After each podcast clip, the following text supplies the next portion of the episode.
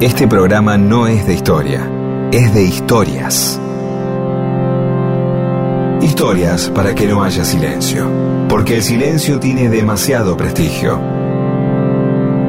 Y solo es bueno para dormir o para cuando no hay nada que decir. Mundo disperso. Historias de la vida y todo lo demás.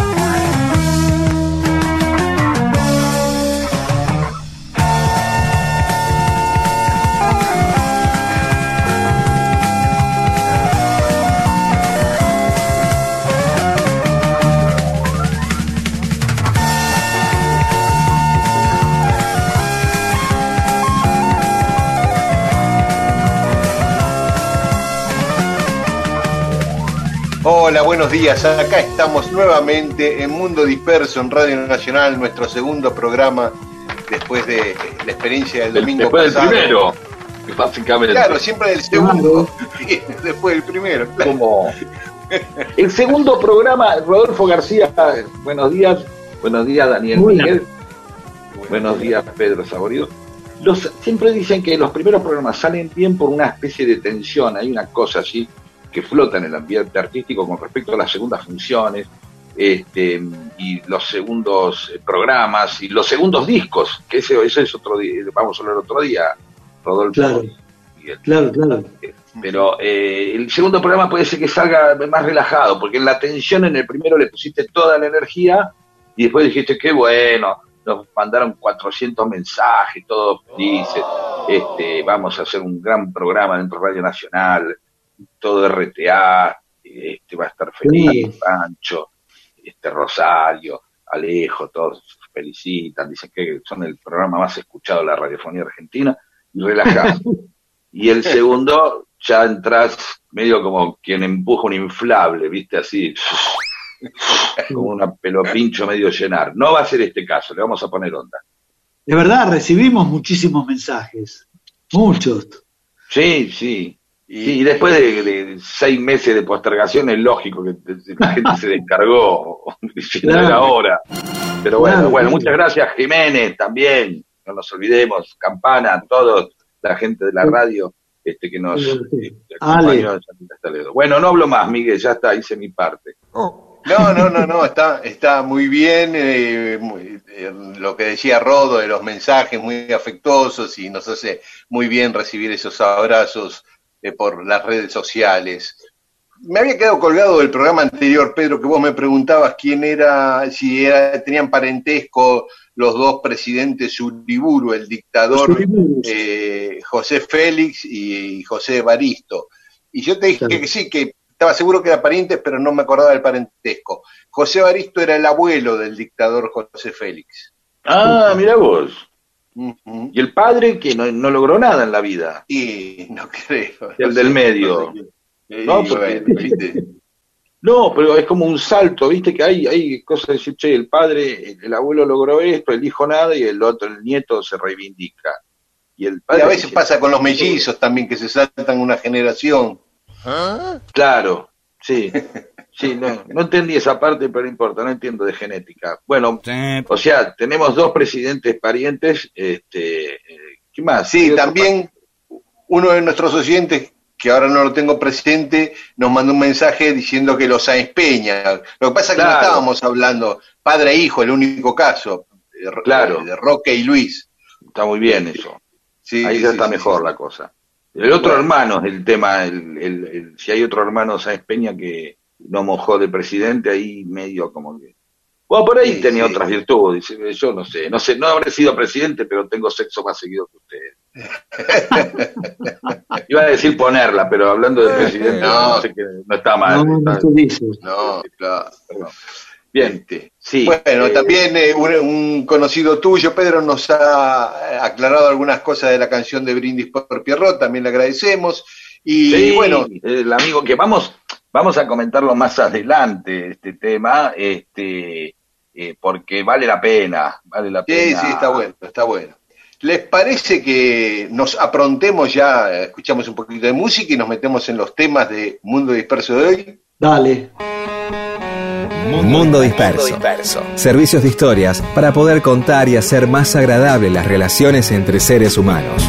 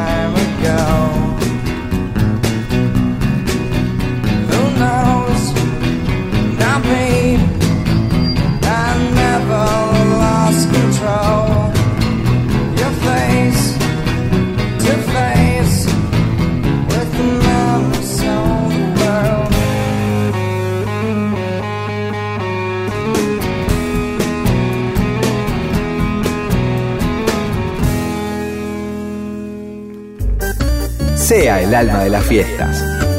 Mundo Disperso le provee las más interesantes historias para fascinar a hombres y mujeres de todas, las, edades.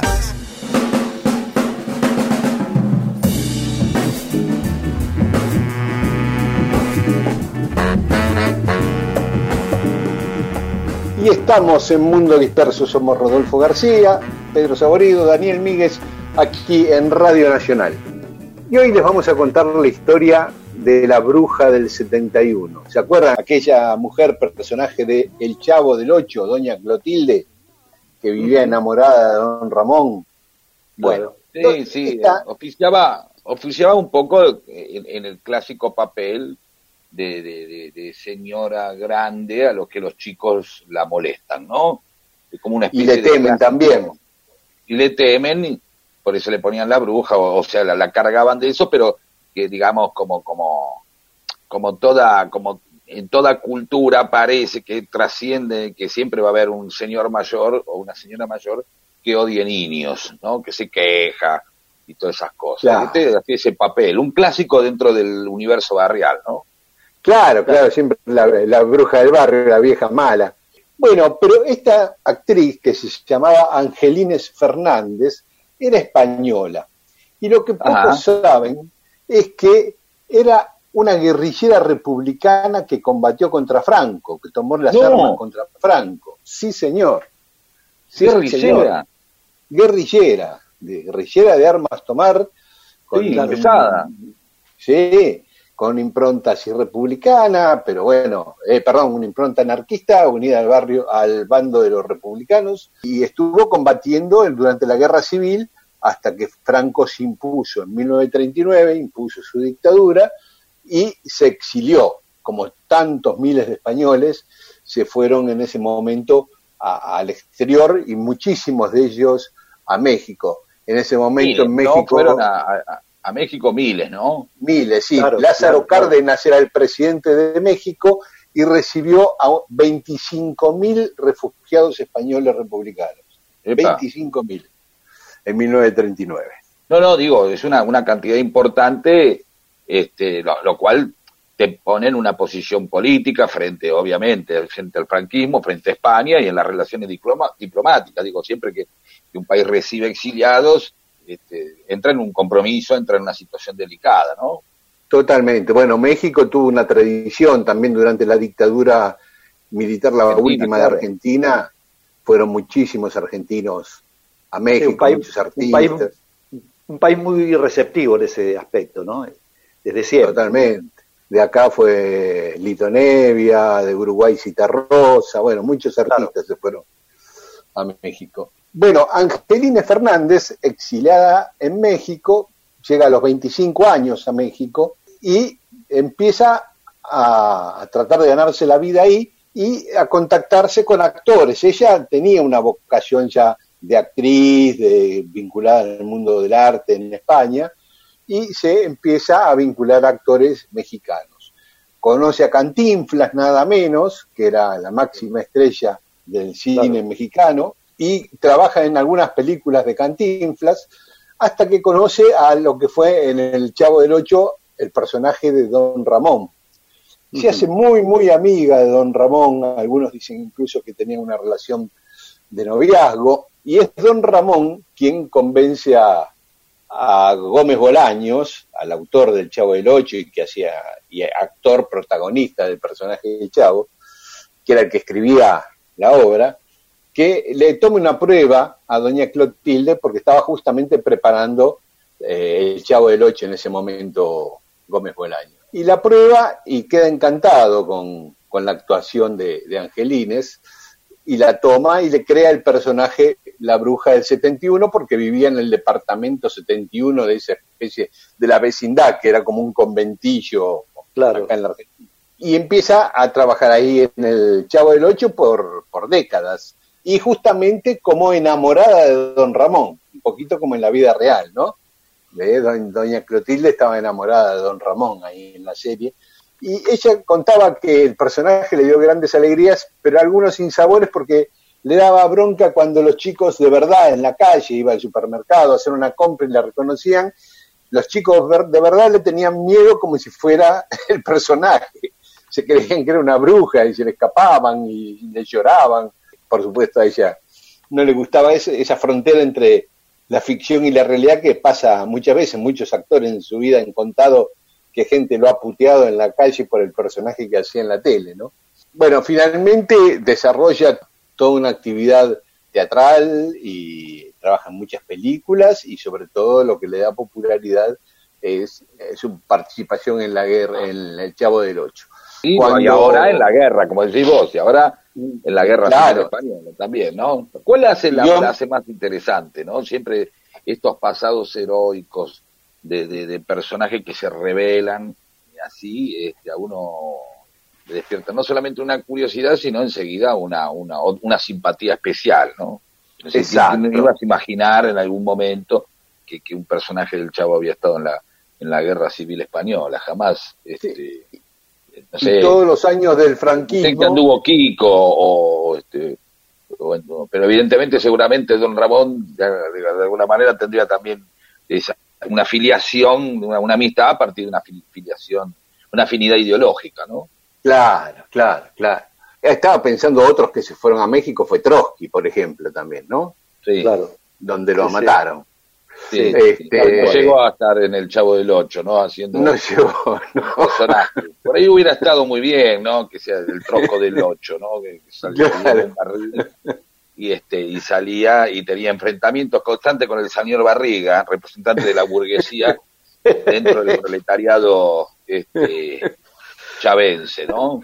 Este, Es- exactamente, exactamente, porque ahí estaba representado todo, ¿no? Estaba representada esa clase media aspiracional como Doña Florinda, ¿no? sí, que se ve que tenía un mango más de alguna manera y se despegaba un poco del resto del patio, ¿no? Este, o don Ramón, que era que estaba siempre sin trabajo, este, Exacto. un tipo que vivía de changa, bueno, y el chavo que era obviamente el, el, el, el último, estaba en, en la última, pero, pero también estaba eh, este la, la idea de, de- del- del señor Barriga como, digamos, mostrado como un gordo, ¿no? El cerdo capitalista casi, ¿no? Por decirlo Sí. de alguna manera, llamarse barriga aparte, ¿no? Como el tipo tenía, el gordo tenía la barriga llena. Que también Claro. uno después se enteró también, otras cosas, que el, que el, que el señor Barriga era oso. Eso, no sé si sigue siendo loco, no sé si vive, sinceramente. A esas este, tribus gays de, de, de- de- de tipos que se visten de cuero y andan como que parecen este, Hells Angels, digamos, ¿no? No Este, sabía ese detalle. Sí, mira, a ver si lo puedo chequear ahora. Pero es un detalle, nada más, no vamos a Eh, ver, claro, este, claro, por supuesto. este, Y, y Clotilde y Angeline Fernández, la bruja, eh, también era, se hizo íntima amiga de la chilindrina. Andaban siempre juntas, muy amigas. Eh, y durante todo el franquismo, desde México, militó en contra de Franco, ¿no? Hizo todo el tiempo que pudo campañas propagandísticas contra el franquismo con otros exiliados republicanos en México. Pero cuando cae Franco, en, en 1975, cuando muere Franco en realidad, Claro. decide ya seguir viviendo en México. Hay como, así como muchos volvieron a España, otros tantos decidieron quedarse en el país que los había cobijado. Y ese es el, el caso de Angelines, que siguió viviendo en México hasta su muerte en 1994. Pará, Bueno, el, señor, el señor Barriga está vivo, ¿eh? Ah, está vivo. Sí, es El un que actor murió fue Don Ramón, entonces. mexicano. Se hizo famoso por haber este, interpretado al señor Barriga y a Ñoño. Es médico también, mira vos. Mm, Está flaco, ¿eh? Mirá, bueno, Sí, ahora lo veo, está, no, no lo reconoces. Sí. bueno, una, un- Edgar, Edgar Vivar. Eso, Edgar Vivar, sí, sí, sí, sí, sí. Bueno, queríamos recordar esta historia que es muy poco conocida de que la bruja del 71 del Chavo fue una guerrillera republicana que combatió contra Franco eh, durante la Guerra Civil Española del 36 al 39 y cuando en el 39 Franco impuso su dictadura se exilió en México y ahí tuvo su trabajo de actriz y logró gran popularidad. Y ya les decía, murió en 1994 eh, ahí en, en el DF de México. Don Ramón, esto sí que es una verdadera sorpresa. Nadie puede hablar en serio de algo así. Nadie puede tragarse ese buzón. Mundo Disperso. Crucifijo,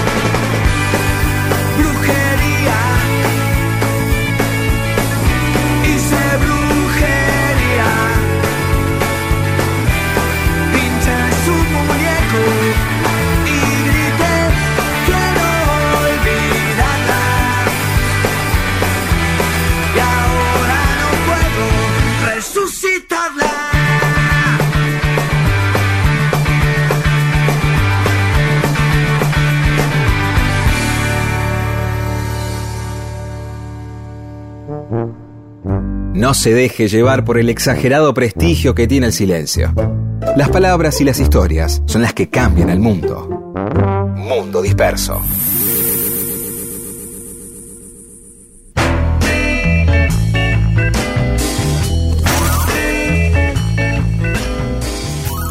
Y seguimos en Mundo Disperso aquí en Radio Nacional. con ese entusiasmo que nos caracteriza eh, un domingo a las 11 de la mañana, que es una eh, es un gran momento. Digo, ya que vamos a estar siempre los domingos hasta ahora, me gustaría hablar un poco del domingo a la mañana. ¿sí? El domingo a la mañana todavía tiene como una especie de, de gran frescor, de, de jornada para aprovechar, para vivir. Pero no es lo mismo el domingo a la mañana que el domingo después del mediodía. Son dos grandes momentos. Y ahí es donde nos dividimos entre lo- los seres humanos que amamos este, que el domingo termina a las 4 de la tarde, es decir, amamos la idea de negar el domingo a la tarde y a la noche, y aquellos que eh, lo transitan sin que les pase absolutamente nada. ¿Sí? Yo, para mí, es el momento de la semana donde más un día se hace sentir. ¿Por qué? Porque la verdad que es es muy lindo el aire del y el clima que se vive un viernes a la noche y un sábado a la noche, con la gente, la misma gente transmite una energía de, de- que está todo por hacerse, que, que nos vamos a divertir y vamos a quedarnos charlar hasta tarde, y va a haber sexo en muchos lugares, y, y- bailes y aventuras, y, y- y ese, ese, ese clima que uno siente cuando empieza un asado, ¿no? Cuando llega un asado, está, todo está por ocurrir. Cuando llega a una fiesta, a un casamiento, o cuando son las 10 de la noche, las 9 de la noche, en Nochebuena o en Año Nuevo, ¿no? Que está por ocurrir algo importante. ¿Sí? Que por ahí no es tan importante, pero todos nos ponemos de acuerdo que sí. Y en cambio el domingo a la mañana todavía tiene esa idea de ser eh, eh, parte de un fin de semana hermoso. Y luego la humanidad, como digo, se divide precisamente entre los que pensamos que mejor empezar la semana el propio domingo a la tarde, hacer algo, o este, y los que piensan que eh, es un día más. Me gustaría saber, eh, Rodolfo, si vos pensás que el domingo después de las 4 de la tarde es algo normal o a vos te pesa ese momento. Mira, este, el domingo, por empezar, el domingo que más me entusiasma es cuando hay asadito a mediodía. Claro. Este, cuando desde la mañana ya hay preparativos, ya hay una llegada y picar algo y, y el humito y, empiezan a llegar eh, amigos de, a poquito y la charla y eso, eso me parece lo más copado, ¿no?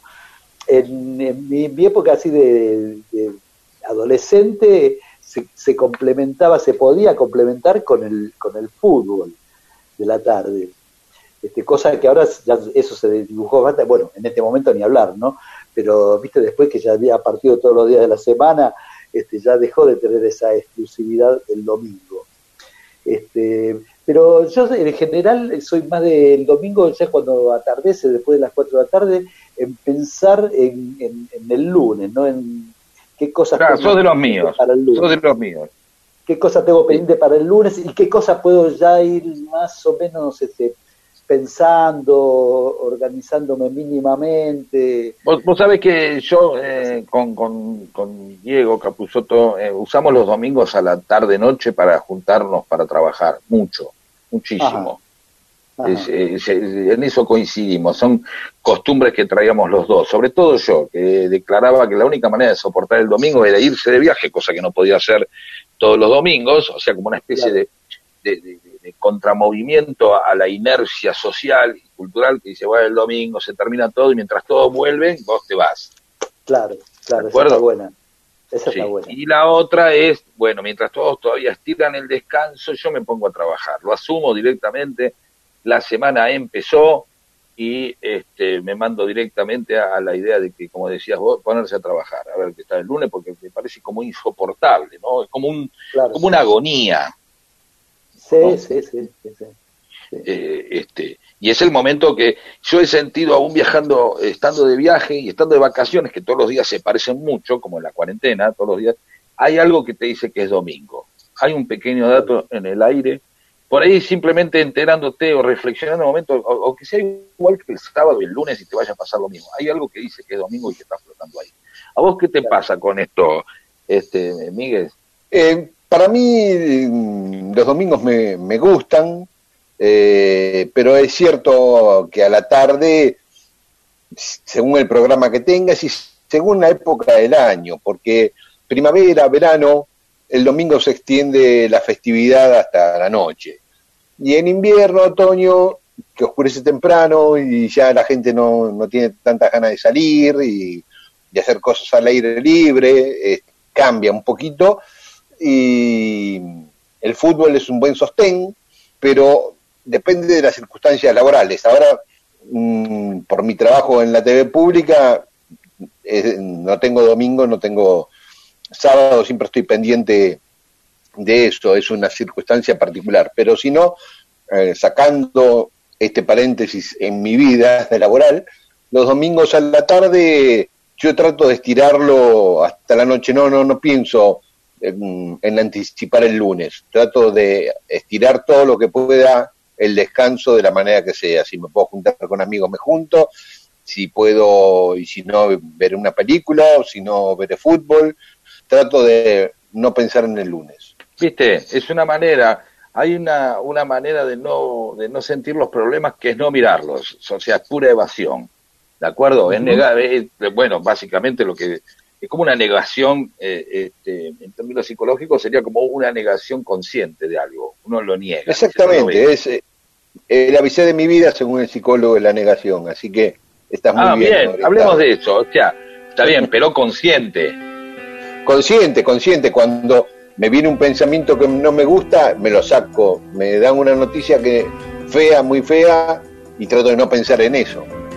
Claro, y listo, pero conscientemente uno esquiva, este, eh, digamos, eh, cualquier situación dolorosa o como esta que estamos hablando el domingo, que no es tan dolorosa, pero que es molesta, a través del aparato negador, en el cual momento dice, bueno, me pongo a hacer algo, vos fijate, perdón, no me quiero extender con esto, quiero ir cerrando este bloque, pero porque va a ser un tema este, a, seguir tratando siempre, el tema de- del domingo, porque estamos en domingo, ¿no? En este momento hay gente que está preparando el carbón, este, Claro. está eh, prendiendo un fueguito, otros no, está cortando una calabaza, otros se está despertando, se prepara un Claro. fernet, qué sé yo, Mm. eh, y en ese momento todavía hay algunas tareas menores, apareció esto que es muy interesante, como lo dijo Rodolfo y como lo dijiste vos, vos, ne- de- de, digamos, la actitud de negar y, y Rodolfo dijo, ya empiezo a pensar en el lunes, ¿no? O sea, te vas, te vas del tiempo en el momento en que estás y pensando en el lunes te trasladas a ese momento. Ya decís, es lunes, es como el anticipo del lunes, ¿no? El, el domingo después de las 4 o 5 de la tarde, mejor pensar en el lunes, porque hay, hay algo que evidentemente flota en el aire. Siempre Dolina decía, bueno, flota en el aire que mañana tenés que empezar a hacer algo que no querés, te, te encontrás con la vida de verdad por ahí, ¿no? Lito Nevia tiene un tema que se llama Siempre habrá penas los lunes de la humanidad. Ah, bueno, hermoso. Bueno, eh, eh, gran oportunidad. eh, ¿Lo podemos escuchar justo ese tema? Claro, lo podemos escuchar. Dale. Adelante, entonces. Siempre habrá pena los lunes de la humanidad. Siempre habrá pena los lunes de la humanidad. Siempre habrá pena los lunes de la humanidad.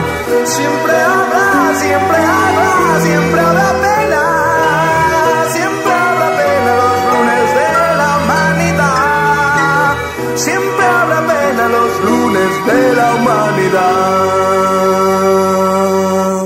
Mundo Disperso. Un servicio de historias para poder ser el centro de las reuniones. domingo. Qué buen pretexto das para cantarte. Tu luna ha comenzado a saludarme y parece como si la tierra fértil me esperase.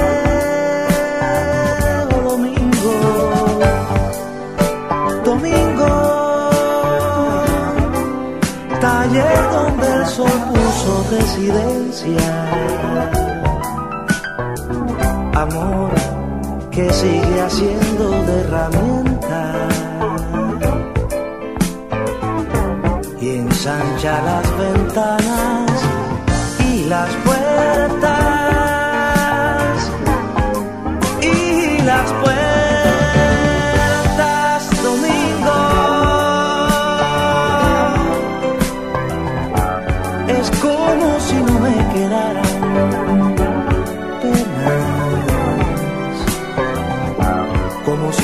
siempre primavera.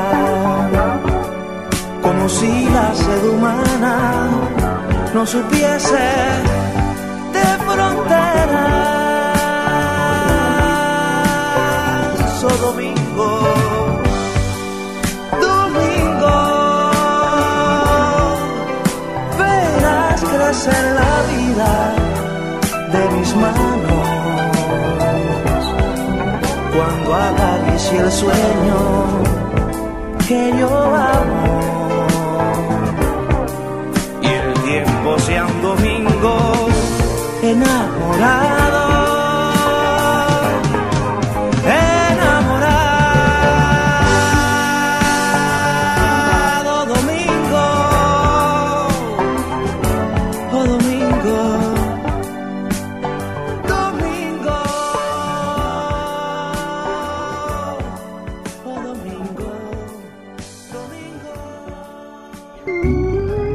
Dos personas que recién se conocen, charlan, la historia comienza a ser contada. El mundo entonces es un poco mejor. Y esas personas pueden incluso hasta tener sexo. Y todo gracias a Mundo Disperso.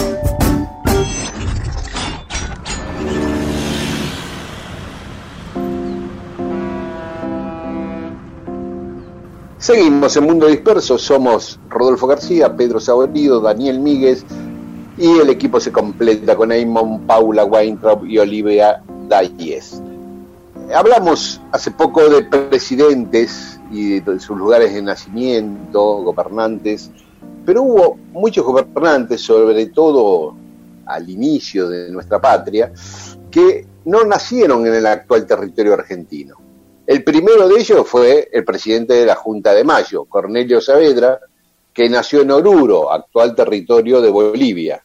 El segundo fue el presidente de la Junta Grande. ¿Se acuerda que después Saavedra quería emplear la Junta para perjudicar a Moreno, para que Moreno pidiera, perdiera poder, eh, incorporando eh, representantes del resto de las provincias, y coloca como presidente de la Junta Grande a Joaquín Campana, que nadie se acuerda quién fue Joaquín No. Campana, pero nos presidió a los argentinos en un momento y nació en Uruguay, en San Carlos, ahí pegadito a Punta del Este.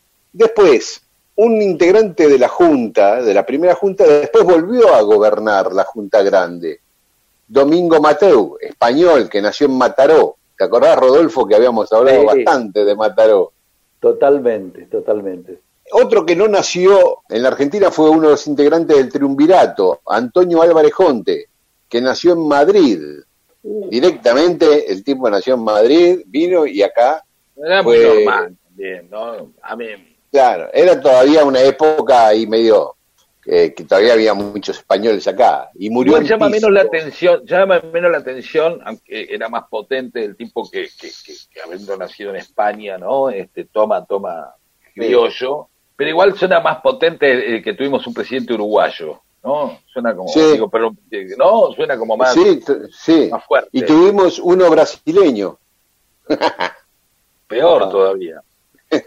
Carlos María de Alvear, el primero de la dinastía de los Alvear, Ah, mira vos, nació en Santo Ángelo, en Río Grande do Sul, cuando ese sector de, de Brasil pertenecía a la Argentina, pertenecía a las provincias unidas del Río de la Plata. Ajá. Acordémonos que fuimos perdiendo muchos territorios, porque esto eran las misiones orientales, se les llamaba a esa región, que estaba del otro lado, de- de- del lado de, del actual lado de Brasil, eh, a la altura de Misiones. Por ejemplo, de Apóstoles, que hablábamos el otro día de Puerta, que nació en Apóstoles. Bueno, agarras por la ruta derechito para al lado del mar, por Apóstoles, y salís a, a Santo Ángelo, el lugar donde nació Alvear. Después murió en Nueva York, otro- otra extrañeza. Y por último, Ignacio Álvarez Tomás, que nació en Arequipa, en Perú. Así que bueno, uno, dos, tres, cuatro, cinco, seis gobernantes tuvimos que no nacieron en el actual territorio argentino. Álvarez Tomás eh, con, con un pedazo de descendencia inglesa ahí, o sajona ahí, o el Tomás ese, no. Y el Tomás ese no sé de dónde viene, eh, pero eh, pa- parece que sí, ¿no? Suena. Y debe haber sido así, Tenemos claro. que ver, eh, presidentes hijos de extranjeros también, ¿no? Ah, Sí, bueno, claro. Pero no, eh, sí, yo creo que hay muchos, hay muchos presidentes hijos de extranjeros. Sí, ¿eh? bueno, pero- Yo me imagino que el papá de Frondizi sería italiano, que el, el padre de Menem no era sirio. no tengo Este, idea. Bueno, pero Bueno, sí, pero ahí sí, sí, tenés algo interesante, hijo de turco, hijo de italiano, hijo de español, totalmente, Claro. totalmente. hijo de inglesa, hijo de india, qué sé yo. Bueno, esta ma- manera de categorizar y encontrar la historia a partir de, de características llamativas, ¿no? De, de un juego casi. ¿Sí? Es un juego, un juego. Pero seis gobernantes tuvimos que no nacieron en el territorio actual. la podemos ser República. gobernantes pelados que tuvimos, ¿no? Eh, Ah, bueno, muchos. Bueno, no, está bien, pero si gobernantes pelados, pero decir, che, pará, si vos haces eh, países que tuvieron dos, preside eh, do- dos presidentas. en el Claro. mundo. Sí. Estados Claro. Unidos no, no, no califica No, ni una. No, También- creo que también- Argentina debe ser el único. También tuvimos presidentes que evitaban la calvicie colocándose adminículos. Exacto, sí. Con Claro. ¿viste? presidente con pelucón, está bien ahí. Claro. Presidente que juega No. al básquet. Este, Pero los más pelados fueron Sarmiento. país con Roca. más presidentes que tuvieron eh, relaciones con Yuya. ¿no? Eh, eh, quizás ganemos seguramente ahí. Sí, país que endeu- eh, con más presidentes que endeudaron al país al pedo. Ahí también ganamos Seguramente. para Claro. ¿no? Claro, ahí sí, Sí, sí. imbatible. Bueno, seguimos con Sí, más mundo disperso. Ya. Estoy cansado de buscar algún lugar encontraré. Estoy mal herido, estuve sin saber qué hacer en algún lugar. Espero. Estoy cansado de esperar. Pero igual, igual no tengo a dónde ir.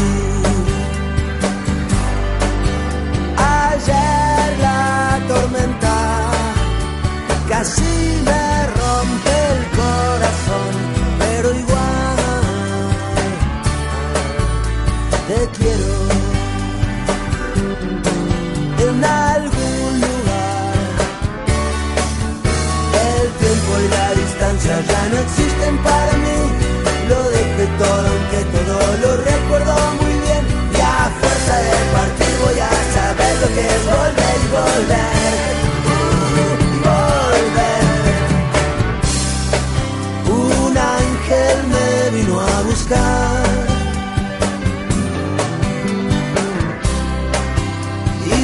Igual, no lo quiero seguir.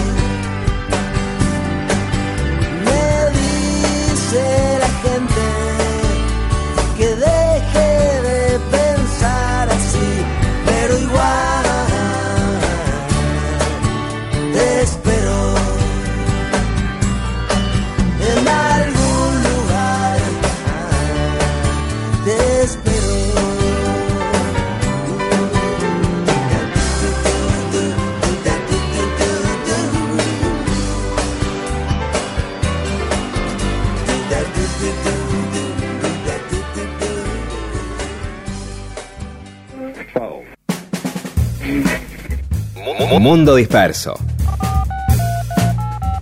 Un servicio de historias para poder ser el centro de las reuniones.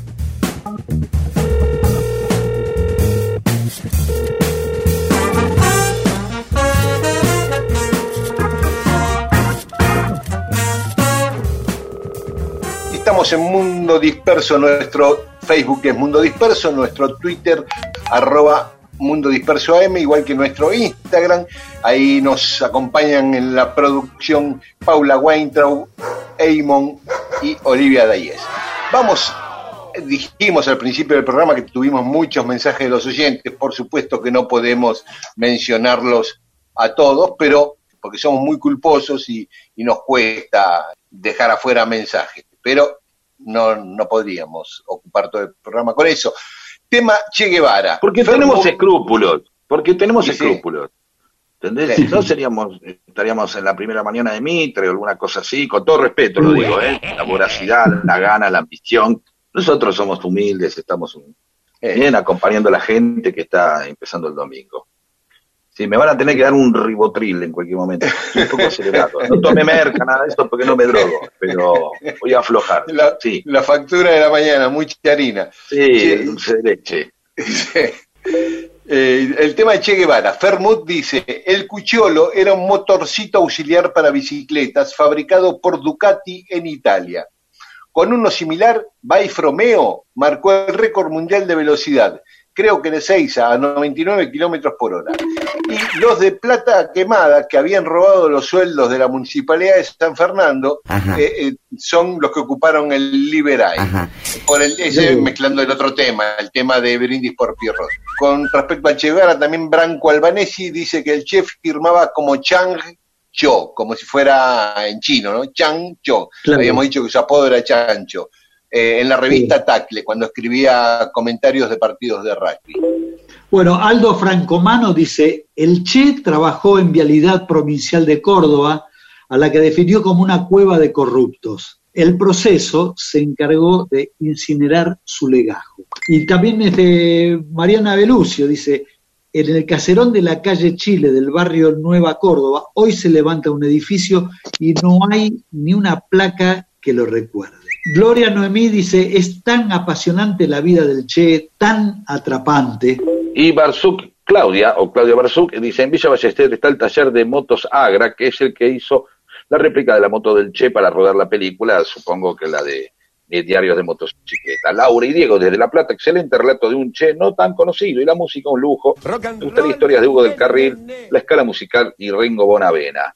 No sé si todos juntos o de a uno. Y Daniel Hernández dice, ahora sí, con historias nuevas la cuarentena va a ser más fácil. Gracias, el Che y su vice hermosa historia. Gracias, Daniel Hernández. En el tema calles, Laura Reutenburg dice que el pasaje Lituania está entre Alto Larguirre y Anduanegui, porque habíamos dicho que antes se llamaba Bola de Nieve Lituania. Luciano Cosela dice que Alegría también está en Morón, la calle Alegría. Y Sergio de Agronomía dice que llegando a Constituyentes desde Urquiza por juramento hay un pasaje La Gloria.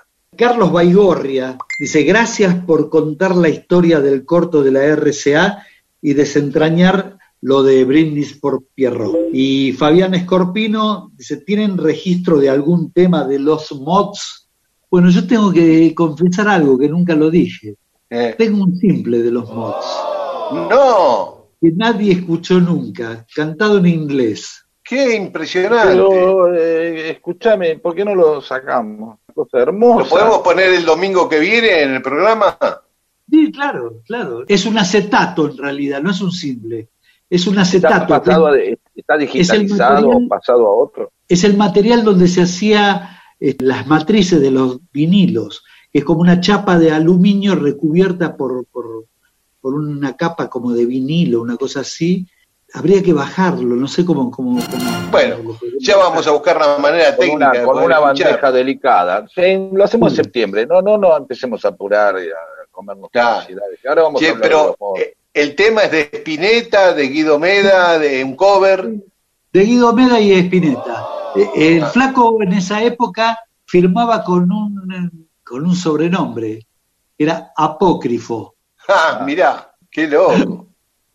Siempre nos, nos enteramos de algo nuevo con Rodolfo.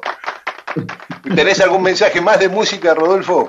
Sí, eh, Rubén Cetrángolo dice, al fin un programa donde, entre otras grandes canciones, suena invisible con un tema como Elementales Leches. Presidente, sobre el tema presidente María Delia y Daniel desde Tolosa, barrio Platense y Ferroviario, están orgullosos de tener a Cristina, dicen, do- viven a dos cuadras de la casa de Cristina, de la casa eh, materna. Y la madre de ella, Ofelia, vivió hasta eh, que se enfermó, recorría y charlaba por el barrio, siempre vestida de azul y blanco, fanática de gimnasia. Y Carlos Zafarana, grande, Carlos, un gran amigo de, pequeñines en Kerly, dice, "Ah, al escucharlos mejor, mejoro como persona, dice Carlos. Siempre tiene una, un tipo muy inteligente con unas frases siempre tan hermosas como esta. Al escucharlos mejoro como persona. Atenti que el primer ministro de Trabajo era de Herley. Y anotalo, eh, José María Freire. John Fitzgerald Quindimil dice, si fuéramos realmente federales, debería haber un bolillero con las 24 provincias y sortear por Lotería Nacional de qué provincia será el próximo mandatario. Y Juan Ubsik dice, Nicolás Avellaneda dejó el puente de la boca. Eh, con respecto a los presidentes con apellidos repetidos, no nombraron a Sáenz Peña, dice el molesto, era lo que mencionamos al, al principio del programa. Gabriel de San Salvador de Bahía Dice, por fin llegaron, che. Ya la vejez prematura me terminaba de borrar las datas. Sí. Ocho meses sin mover la cesera. Oh. José Figueroa Alcorta, que citaron, ha sido el único personaje en ocupar los tres poderes de la nación. Senador, Corte Suprema y presidente. Oh, eh. Lo del dato. liberal- ¿Viste? Impresionante ese dato. Muy bueno. Sí. Y bueno, re- también comenta como otros oyentes respecto a, a Brindis por Pierrot, que el Liberay era un edificio situado ahí en el centro de, de Montevideo y que la película Plata Quemada de Marcelo Piñeiro refiere a eso. Y Furia, Azul y Oro pregunta, ¿Alén no era Les- Lis- Leandro Nicéforo Alén? No, habíamos dicho que no tenía segundo nombre, que era Leandro Alén y que la N eh, simbolizaba nadie o nada, se la agregó él con ese sentido, nada más. Bueno, con respecto a, mm, a Brindis por Pierrot, Sergio Mario Casinari, años preguntándome quién era Molina, el de Brindis por Pierrot. Luego mucho tiempo, esto lo vamos a aclarar en el próximo programa, de no hacerle en vivo por respeto, se le cedió el honor al gran zu- zurdo Besio. Eh, Supongo que, que no lo hacía por, por el hecho de que lo cantaba. No, porque después de Canario Canario Luna. Luna, una, eh, cuando ya no lo cantaba Canario Luna, lo cantó alguna vez Freddy Zurdo Besio. Claro, acá dice eso. Y el ñato imitando a Dogomar, el ñato era el papá de Jaime. Y los porteños, bueno, no sé, todas estas cosas uruguayos que este, todo, no se le entiende nada. Es como una canción de los redondos, empiezan a nombrar gente. Este, ¿Quién se acuerda de Pagano entrando sentado en un Facenari, en lo de Pepeto Gómez? Realmente, de verdad, este, estoy un poco agotado del. De, de- Sí, sí, terminemos, pero yo tengo a Sí, Yumela es como Saber de Bariloche. uruguayo es como saber sommelier de uruguayo, voy a terminar así. Es muy difícil. Yumela Bariloche, que nos manda una foto de un mate ahí en el medio de la nieve, lindo. dice, flor de final para terminar con lo último que me quedaba de las Canarias, ¿no? De la hierba. Salir Ah, a trillar, hablando del tema Brindis por Pierrot, es salir de Levante. Una de las avenidas más importantes de Montevideo, el Boulevard Artigas, tenía o tiene muchas palmeras. Detrás de esas palmeras, las trabajadoras de la vida esperan a los clientes. Era una zona roja.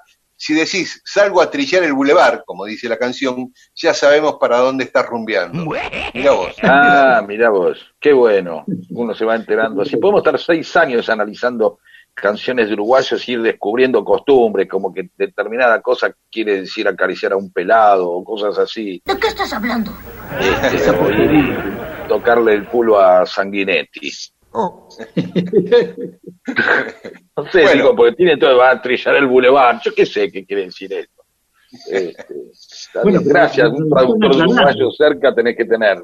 Seguimos después con... Tenemos otra tanda para más adelante con más mensajes. Sí, con otras vamos a desentrañar qué quiere decir championes y plancha en el, Claro. argent- el diccionario argentino-uruguayo, ahora que hay un montón de gente y de empresarios que se van a, a fugar a establecer sus domicilios allá. allá, allá. Mundo disperso. Historias de la vida y todo lo demás.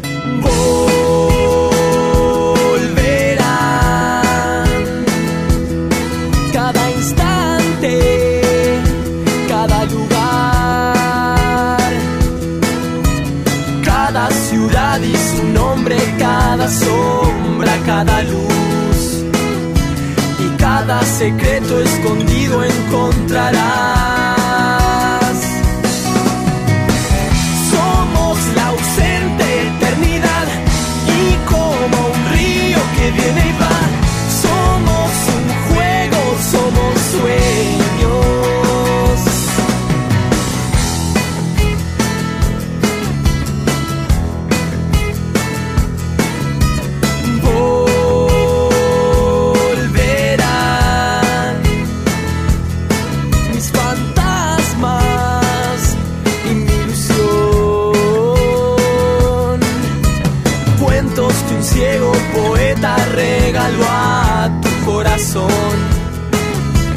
La sensación de que todo volverá. Somos la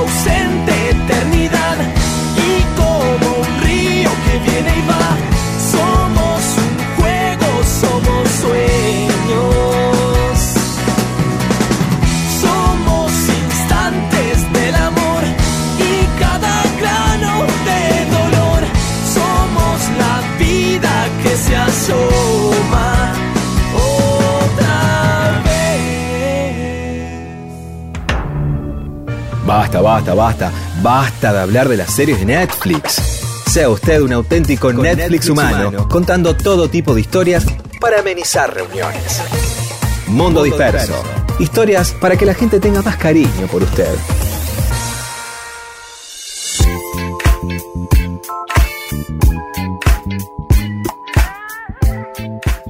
Estamos en Mundo Disperso por Radio Nacional. Un oyente, Fabián Escorpino, le preguntaba por los mods a, a Rodo. Era una banda que integraban Rodolfo, Espineta, Guido Meda. Y lo curioso es que esa banda de barrio, inédita, porque no habían grabado un disco, salvo este acetato que nos reveló Rodo que tenían, fueron a hacerse fotos nada menos que en- con Anne-Marie Heinrich. Eh, Fueron con la prócer de la fotografía. Eso es rarísimo, Rodo. ¿Cómo fue eso? Veníamos de disolver dos grupos, ¿no? Los Larkins, por un lado, este que se medio que se disolvía porque el guitarrista le tocaba la colima. En esa época, viste, me pasó a mí y también le pasó a este, a este guitarrista, ¿no? Y los Masters, los Masters, que el grupo de Guido Meda se había separado, entonces este, ahí se nos, se nos ocurrió armar un grupo juntos, que al principio se llamó Los Beatniks. Los Beatniks. Y después, a raíz de, de que se confundía mucho con el grupo que habían armado Pajarito y, y Morris, este, cambiamos por los Mods, ¿no? Entonces teníamos como aspiraciones así eh, importantes en ese momento. Creo que fue Guido el que, que propuso, si hagamos una foto, pero una foto bien, pro- reproducida, ¿no? Otra foto de que un amigo viene y te saca, viste, de onda y hagamos una cosa. Y entonces él se ocupó de ir a averiguar, qué sé yo, y costaba un dinero importante, ¿no? Este, bueno, el tema es que hicimos, hicimos una, una vaquita, yo en esa época, ade- además de, de tocar, laburaba también, ¿viste? Pero ustedes sabían quién era Anne-Marie Heinrich. ya sabían. claro, no, no, no, eh, elegimos eso, ¿viste? Era, era, era la fotógrafa que, que- que hacía la, la, la foto de las tapas de las revistas así de, de artistas. Claro, más la top, top. Claro, era fotógrafa de Vita, nada menos. Es decir, que sabíamos eso, pero, y bueno, nos, nos hicieron un presupuesto, era medio cuesta arriba para un grupo como el nuestro, pero queríamos subir la apuesta un poquito más. Fuimos y hicimos una foto. Ahí en el fotos, estudio de ella. El estudio de ahí de la calle Callao, sí, sí, sí, ahí, tal cual. Donde, donde sigue existiendo en este momento. En este momento lo maneja su hija, Alicia Sanguinetti. Y yo no hace, hace, sí, hará un par de años, qué sé yo, eh, me junté con ella porque produje un disco este, de homenaje a Cortázar y, y ellos tenían así buenas, buenas fotos de, de Julio Cortázar y estuve hablando con ella y le dije, le comenté esta anécdota, ella no tenía ni idea. Digo, vos acá en el archivo tenés una foto de tal flaco cuando tenía 14, 15 años. No, no. y se, se la llevé y se la mostré la foto, ¿no? Este, así que bueno, nada, fue eso. Nos pareció que era un paso importante de tener una buena Son hermosas fotos, digo que ya las pueden disfrutar en el sitio, en, el sitio no, en el Facebook, sí, Sí. ¿no? Y las podemos meter también ahí en Instagram, en un rato van a estar seguramente. Sí. Este, porque la, la verdad, obviamente sí, hay, hay una intención ahí que, que, que, que separada de la foto barrial o hay algo producido, alguien que se preocupa por poner la luz, marcar las actitudes, y eso es verdad, ya da, da otra impresión, da una cosa de, bueno, estos tipos ya están tocando, ¿no? Que es lo que se Claro. quería poner, la- de- de- Claro, real, claro, de claro. sumarle valor, ¿no? Sí, sí, sí, exactamente, esa era la idea. Bueno, así que por ahí este, pasaron por ese estudio Borges, Cortázar, Mercedes Sosa, Evita, todos los que se te ocurran, y además Rodolfo García y una espineta de 14 años o 15. Impresionante. Sí, el, el nombre era Guido Meda y que más, Y Daniel Albertelli era el guitarrista. Muy bien, los mods en el estudio de Anne-Marie Heinrich. Sea un asesino serial de silencios. Mundo Disperso le ofrece magníficas historias para atarse a un muelle de interés y no dejar que el catamarán de una relación se precipite por la catarata del aburrimiento.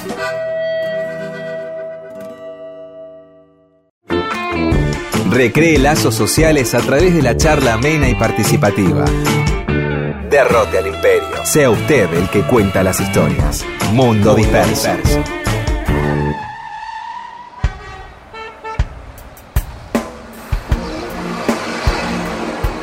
Y ustedes saben que en Mundo Disperso siempre hablamos de calles que tengan alguna particularidad. Habíamos hablado ya el otro día de... Si no tienen una particularidad, calles. le vamos a encontrar una. Nosotros le vamos Sí, a encontrar una particularidad, ¿no? Mira, vamos a empezar por dos calles que tienen vínculo con ¿De? Rodolfo García. Desde Apa. Capital Federal. Pasaje Alemán. Ah, sí, Ese a una de nombre, casa.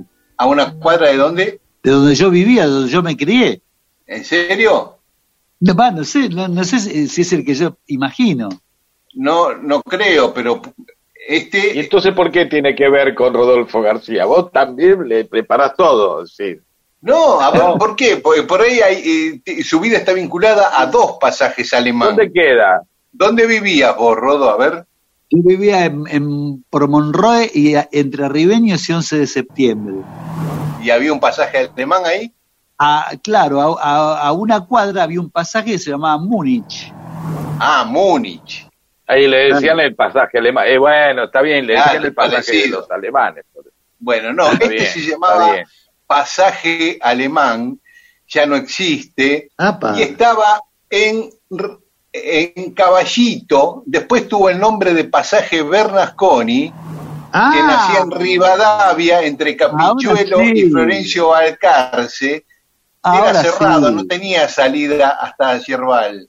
¿Y por qué? A ver, contalo vos, Rodo, ¿por qué ese pasaje tiene que ver con tu vida?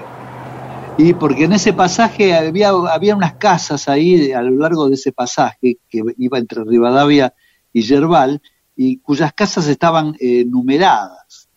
En una de las primeras casas tenía su atelier eh, Berni, Antonio Berni. Y nosotros en la casa número 6 este, vivía una pareja de, amigos nuestra, que bueno, el, flaco tenía también una bandita de rock, en la cual tocaba Claudio, un hermano de, de Carlos Loazó, es decir, de Caloy. En esa época éramos muy amigos de él, qué sé yo, y nos hizo ahí la... Estoy hablando de una época en donde era muy difícil conseguir un lugar para ensayar, ¿viste? Los lugares que, donde los grupos ensayaban eran en livings de casas, donde había que correr los muebles, era un quilombo. Este, y entonces, este, bueno, nos facilitaron ese lugar y ensayamos allí con Aquelarre durante larguísimo, toda la primera época de Aquelarre, eh, ensayamos allí. Este, Ah, ¿viste? En una zona, en una zona que, que frecuentábamos a diario para tocar prácticamente, y después nos quedábamos a la noche ahí tomando unas cervezas en el bar de la esquina de Florencio Balcarce. En fin, eh, tengo muy, muy grato recuerdo de eso, enfrente del Parque Rivadavia. Claro, claro. Se llamaba Bernasconi en la época que ensayaban ustedes, pero Sí. antes se había llamado alemán porque la mayoría de los vecinos de ese pasaje eran alemanes, eran de la colectividad alemana. No, te agrego algo más. ¿Por qué se llama Bernasconi? ¿Ah? Porque el, el viste que al lado había, había un gran supermercado, más que se fueron sucediendo, ¿no? En la época que nosotros ensayábamos, el supermercado era un Minimax. Todo ese, lo, ese lote muy, muy amplio pertenecía a la familia Bernasconi. Entonces de ahí surge el Ajá. nombre. ¿Cuántas sorpresas hoy, eh? Sí. Sí. ¿Cuántas Y sorpresas? después- Estoy escuchando, ah, cada dos, tres minutos, ah, se escucha así. de- ah, dale, a ver. bueno, y la otra calle que tiene que ver con Rodolfo es la calle Cinco Estaciones. Nunca se supo por qué se llamaba Cinco Estaciones, porque si son las estaciones climatológicas serían cuatro. Claro. Y cinco, cinco esquinas hay muchas, pero cinco estaciones y nunca los historiadores de las calles pudieron determinar por qué se le llamaba cinco estaciones a la calle que actualmente se llama Heredia. Ah, mirá vos. ¿Viste cómo te sorprendo, García? Totalmente. Mirá vos, cinco estaciones se llamaba. Sí. Qué increíble. Ahora hay que investigar si pasa por cinco estaciones. habrá que ver, habrá que ver, si por ahí tendrá no, que ver sabemos si pasa por cinco estaciones de trenes, más do- una de subte, no lo sé. Pensemos. ¿eh? No, no, ver, no, no, eh, eso seguro. Eso seguro que No, no. no, no. No, aparte ya se llama Heredia cuando el subte todavía no estaba. Claro. Y después otros, otras calles singulares. Por ejemplo, la calle Caridad. Perdón, eh, Recalculando. yo eh, tengo un dato antes de la calle Caridad. Eh, eh, Sí. España tenía cinco estaciones hasta el siglo XVIII. Enumeraba las cinco estaciones. La primavera sigue al verano, el verano al estío, el estío al otoño y el otoño al invierno. Mira vos, Ah, el estilo Para- de una nueva estación. parece que el verano, eh, ah, claro, entre el verano y el otoño estaba el estío. ¿Cuándo terminaría, no? Si después venía el estío entre, antes del Eh, otoño. no sé, no sé. Eh, Hoy eh, vamos eh, hasta ahí. Pero próxima- que- qué buen dato, qué buen dato ese. ¿eh? Pero No, estío, estío, estío no es sinónimo de verano. Claro, de calor. Y sí. parece que parece que no. En italiano sería estate, sería Claro. estío. que el, el- el verano italiano se le dicen estate. Claro. Bueno, parece Pero- que no. Después ya vamos a este queda para la próxima. queda para la próxima. Pero es eso. Parece que el verano y el estío no era lo mismo. Bueno, otros nombres de calle eh, extraños. Por ejemplo, la calle Caridad, ¿no? Que tiene que ver con sentimientos, como veníamos contando la semana pasada, ese tipo de calles. Eh, ahora es la calle General Urquiza. ¿m? Antes este, eh, se llamaba Iguazú y, bueno, ahora Urquiza es la continuación de, de Iguazú. Y por- se llamaba Caridad porque ahí está el Hospital Ramos Mejía, que se lo Exacto. conocía como el Hospital de la Caridad porque lo atendían las hermanas de caridad de San Vicente de Paul. Claro. La calle La Colmena, tampoco se sabe por qué se llamaba así. Ahora se llama Alfredo Colmo, bastante parecido. Colmo, y antes era La Colmena. Eh, queda en Pompeya. La calle Constancia, ¿eh? Un- una calle con actitud, con perseverancia, con voluntad. Claro. Sí, ¿Sabés sí. eh, qué calle era? También es una calle eh, que tiene que ver con Rodolfo García, me parece. A ver. Ciudad de la Paz. Ah, mira vos, claro, yo nací ahí. ¿Viste?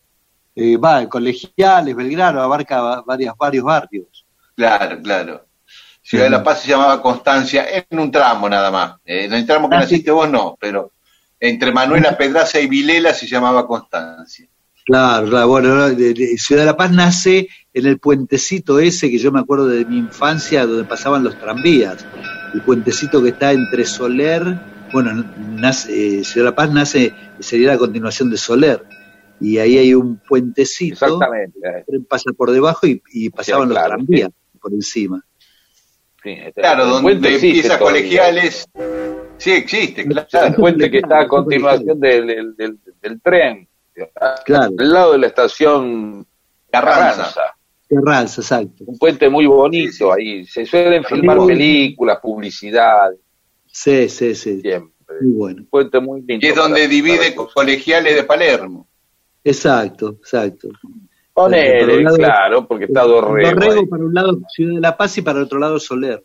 Exacto. Exactamente. Después había una calle que se llamaba Especial, la calle Especial, en La Boca, ahora es Parker esa calle, pero parece ser que en esa calle hubo dos crímenes muy difundidos y que llamó la atención de, de la prensa y que la gente siguió con mucha atención en el año 1911, y los dos crímenes ocurrieron en esa calle que la gente le empezó a llamar la calle especial. Qué curioso. Y el otro día, Pedro hacía referencia a las calles Mutualismo y Cooperación en Parque Patricio. ¿Te acordás, Pedro? Sí, sí. Sí. Bueno, antes de llamarse Mutualismo, esa calle se llamaba Casa Popular Propia. ¿Así se llamaba la raro. calle? Así raro. porque la compañía que iba a construir casas para obreros ahí se- tenía ese nombre, Compañía La Casa Popular Propia. Y lo mismo pasó con Cooperación. Antes de llamarse Cooperación, se llamaba Cooperativa Obrera, bastante parecido. Pero muchas eh, calles que tenían que ver con construcción de barrios tenían ese nombre. Cuando construían un barrio sobre la calle, por ejemplo, la calle Escribano actual en Caballito se llamaba Constructora Argentina. la calle Dinamarca, también en Caballito, se llamaba Constructora Nacional. Lo, lo asocio con, con lo que fue en una época el hogar obrero. No sé si tendrá que ver con eso, con ese tipo de, de Sí, con ese tipo de, sí, sí, con ese tipo de emprendimientos, ¿no? Para, para facilitarle la vivienda a la gente de menos recursos. Lo mismo con la calle eh, eh, Victorica, se llamaba La Internacional. Victorica, en Parque Chas.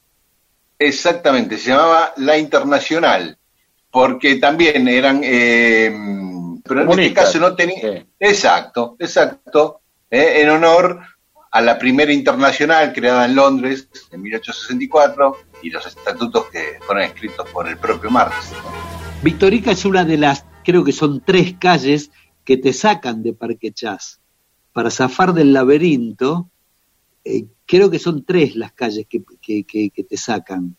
Victorica es una, otra es Ábalos, y no recuerdo muy bien la tercera. Y por último, 17 de octubre se llamaba la actual intendente Bullrich, ahí en Palermo. Ajá. Medio provocador el peronismo, ¿no? Siempre. ¿No abarcaba también a la Juan B. Justo ese nombre? También, sí, señor. La Juan B. Justo en- también se llamó 17 de octubre. Y es más, ¿sabés cómo, qué calle se llamaba Eva Duarte de Perón? Carlos No. Pellegrini, la del costado de la 9 de julio. Ah, mira, eso nunca lo supe. Durante el peronismo se llamó Eva Duarte de Perón. Un día, la próxima, les prometo, contar la historia de la calle Cangallo, que ahora se llama Juan Domingo Perón. En el movimiento peronista eso tiene su remedio. que yo digo que es una injusticia haberle sacado el nombre de Cangallo. Le quedó una cuadrita allá por Parque Centenario nada más, porque Sí, sí. Cangallo es un lugar para reivindicar históricamente y latinoamericanamente. A Perón le podrían haber puesto a otro, es más, a una avenida le podrían haber puesto. Esto lo hemos observado todos. Pero la próxima hablamos de Cangallo. Una vez que estalló la hermosa catedral, la gente se agitaba en las veredas.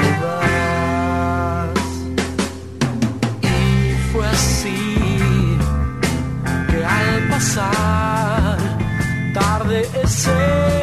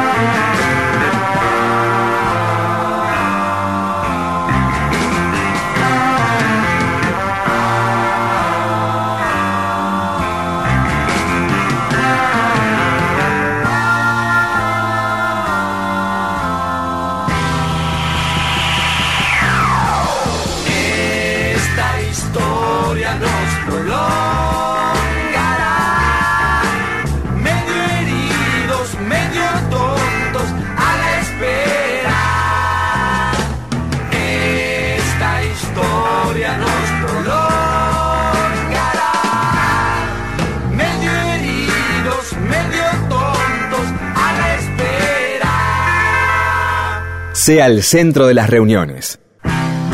Escuche Mundo Disperso y apréndase las más interesantes historias para contar.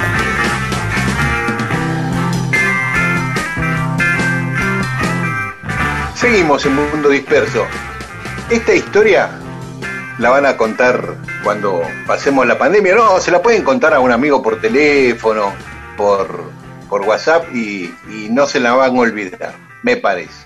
Se trata de la epidemia del baile o la plaga del baile, así se fu- fue titulado. Sí. es un, un caso de coreomanía, le llaman, que ocurrió en Estrasburgo, ahí al noroeste de Francia, a mediados de 1518. Ubicate en la época. ¿no? 1518. Sí, julio de 1518. Una mujer que se llamaba Frau Trofea empezó a bailar fervorosamente en el medio de la calle en Estrasburgo. Así estuvo bailando durante cuatro o cinco días. ¿Sin dormir? Sí, sin dormir. En una Sin semana. Sin ninguna interrupción. Exacto. Eh, No, ya me parece algo un poco una leyenda, empieza a tener términos de leyenda, perdón que le quite credibilidad de entrada, una persona cuatro días sin, sin parar Está- de bailar, Súper testimoniado por muchos, ¿eh? anda Dice, a en chequearlo, una perdón. No, por supuesto, claro, la historia si no la viviste, pero se supone Sí, que si distintas días. personas relatan con pequeñas Bueno, pero no diferencias importa, no voy a la con- de la con- historia, No, voy a ponerle, voy a ponerle fe, dale, sí, creo en la historia. ponele fe porque está documentado esto. Lo Sí, cuenta no un días. loco, lo contaron varios eh, escritores de, Esta- de Estrasburgo que lo presenciaron. Cuatro días, Una ah, claro, Sí. La- una esta semana sin- la mira bailando, sin parar, sin ir al baño, sin parar a comer eh, la misú, para nada. Así, Eso, nada. Cinco días bailando. Y de pronto, En una semana ya había 34 personas más bailando al lado de ella. ah, Al mes había 400. Bueno, muchísimos de ellos murieron por ataques al corazón, por derrames Claro. cerebrales, por agotamiento, bueno, muchas causas de muerte.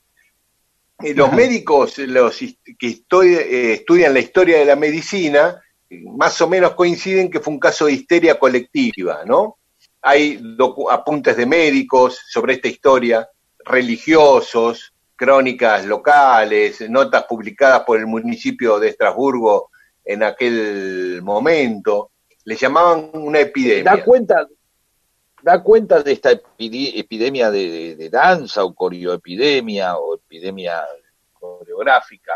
Da cuenta si, si había un paso que hacían, así bailaban una cosa parecida No. al twist, cachete con No. cachete, ¿Qué- qué- claro, con. No, No, no había ¿Qué nada. Era como movimientos espasmódicos, o, o le suponían danza o era una danza. es que era sin música, así que me parece que cada uno bailaba lo que le parecía, como le venía bien. Ajá. Bien. Sin Eh, música y sin ritmo, no había un instrumento de percusión, por ejemplo, que, que guiara eh, la danza, nada. Nada, nada, nada. Ahora, en esos días, las autoridades, por un lado, trataban de evitar eso. Cuando vieron que no lo pudieron evitar, los médicos le aplicaban sangrías a algunos, creían que había una cuestión sobrenatural influyendo en eso, o causas astrológicas.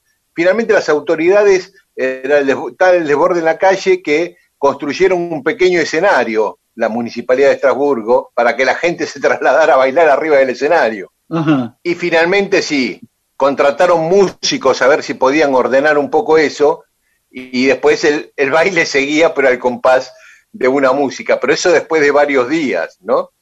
Bueno, algunos que en un momento también trataban de llevarlos a la iglesia a la fuerza para ver si los podían exorcizar, los que creían que estaban este, tomados por el poseídos, claro.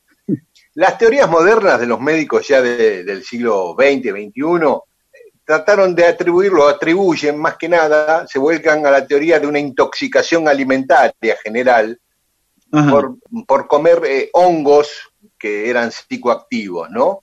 Este, como unos hongos alucinógenos, lo Claro. atribuyen a un, a un trigo o centeno que crecía en la época en Estrasburgo. Bueno, que un fármaco que está relacionado hoy al ácido lisérgico, también un tipo de hongo. Eh, Sí, sí. Bueno, hoy se inclinan más a, a esa teoría, ¿no? A, a- a un efecto, un efecto un psicotrópico que los hizo eh, bailar así. La cuestión es, bueno, que murieron muchos en ese baile por, por ese tipo de cuestiones. Por supuesto, la religión lo, así, lo atribuía a, a castigos divinos y ese, y ese tipo de cosas. ¿no? Claro. Se creían que eran convulsiones o ataques de epilepsia, decía la iglesia que era. Bueno, Bueno, está bien, puede verse de cualquier manera y puede verse muchas veces que eh, eh, el baile en sí, eh, eh, por momentos, este, más allá de, de- de- del racio- raciocinio que, que- que- que implica aplicar para mantener un mo- movimiento de determinada manera, es decir, que sea vi- vistoso ante los demás, dado que uno repite determinadas secuencias, etcétera, etcétera, etcétera, implica así un momento de éxtasis, ¿no? A veces uno bailando se olvida directamente de- de, de- de todo, hay algo al- donde el cuerpo comanda y, evidentemente eh, de- en los 60, en los, digamos, a fines de los 50, el 60, el, el bailar suelto se pierde un poco, ¿no? En la, en la idea, uno ve a veces las películas de los 70 donde la gente baila suelto, así, ya cada uno hace lo que quiere en la pista, no es que todos están bailando minuel, tango, que requiere una precisión, que requiere una, mm, este, una aptitud, ¿sí? O por lo menos una disciplina, hay que saber bailar, hay que practicar, el rock Claro. eh, también este, implica tener que practicarlo, es bailar suelto, uno va y hace movimientos, y cada uno mueve- se mueve como, es- eso es algo como la, la rima libre o el free jazz, qué sé yo, varias cosas que se han despojado totalmente de las formas y hace que uno finalmente baile como quiera, ¿no? Hace como su paso propio. Es muy, es más, eh, eh, es- son muy pocos los momentos donde en una pista de baile uno ve que dos o tres personas hacen lo mismo. Ya se arma una coreografía y, ¿viste? Cuando ya hay tres personas, dos personas haciendo más o menos el mismo baile, ya llama la atención. Cada uno Claro. hace lo que se le canta el ojete, ¿no? Claro. Eh, así que bueno, Sí, no sí. estaba tan. La, la mirada de la iglesia, de alguna manera, se acercaba a algo que ocurre, que es la, la- eh, poner en la danza un, un montón este, de, de- de- de pulsiones que están sueltas por ahí, que no terminan de, de- de florecer y de pronto ahí aparecen. En el caso de esta mujer y de los 400 tipos que estuvieron alrededor, les aparecieron todos como una especie de histeria colectiva, como bien explica, y ahí terminaron este, todo en una danza frenética. Que bueno. Sí, y este, los médicos no solo atribuyen a alguna sustancia de ese tipo, que hoy se vincula más al, LSD o al éxtasis, eh, no solo en, en la actitud, sino en la resistencia física. Viste que el Claro, éxtasis y por ahí- de ahí los cuatro días y mi incredulidad al comienzo este Ujú. comentario. Sí, pero ahora que ya cuando se cruzan otros tipos, dice, ¿cómo explica los cuatro días? Y bueno, estuvieron tomando unas cosas ahí. eh, No, pero habría que ver, habría que ver la, la característica de, de- de esta danza, ¿no? Porque de, de pronto se, podría haber sido una danza muy contagiosa, este, seguramente lo fue para que provoque esto, ¿no? Como en su momento y mucho más para acá fue el rock and roll, ¿no? Porque hasta, hasta el rock and roll, ¿qué era lo que pasaba en, en los lugares donde la gente iba a bailar? Por ejemplo, ponían un tango y había alguien que iba, sacaba de, de- de una mesa o de una, del lugar donde estaba sentada una, a la chica, la invitaba a bailar un tango, y quien dice un tango dice un foxtrot, un paso doble, un lo Un minué. lo que sea, lo que sea. Cuando apareció el rock and roll fue diferente, ¿viste? Fue una cosa así como de, de- por ejemplo, cuando pasaron las primeras primeras películas de rock and roll de Bill Haley y todo eso, la gente en los cines abandonaba las butacas y bailaba frenéticamente en los pasillos e inclusive en el escenario. Es decir, por sobre, se dibujaban las siluetas de los tipos que estaban en el escenario en la pantalla. Era, una cosa increíble de, ver, así ¿no? bailaba delante de la pantalla, todo, no le importaba La nada. pantalla, Claro, y se, recor- se recortaba la sombra en la pantalla donde se estaba proyectando la película, ¿no? Es decir, era recontra excitante la, la- la- la situación, y eso lo provocaba una música que era nueva y que le pegaba de una manera muy especial a la gente.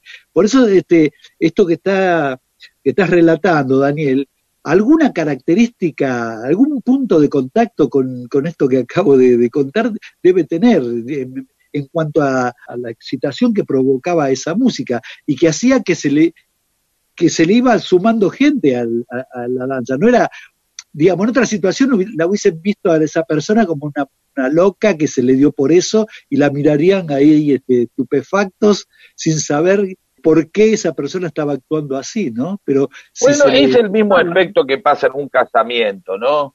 Claro. Es el mismo efecto que en una eh, sale a bailar uno, siempre hay uno que sale ahí medio con pasito de Rodolfo Rani, más o menos, y, Y ahí, ahí se largan todos después atrás, ¿viste? Pero alguien tiene que ir a, a ser el primero, la, la- ¿viste? Que dice, bueno, vamos, y van dos, tres y los demás van atrás. Siempre alguien tiene que pasar por el ridículo de ser el primero, o por esa, Claro, ese lugar donde no vas a saber si es ridículo o no. Si queda solo será ridículo, y si van todos no lo será.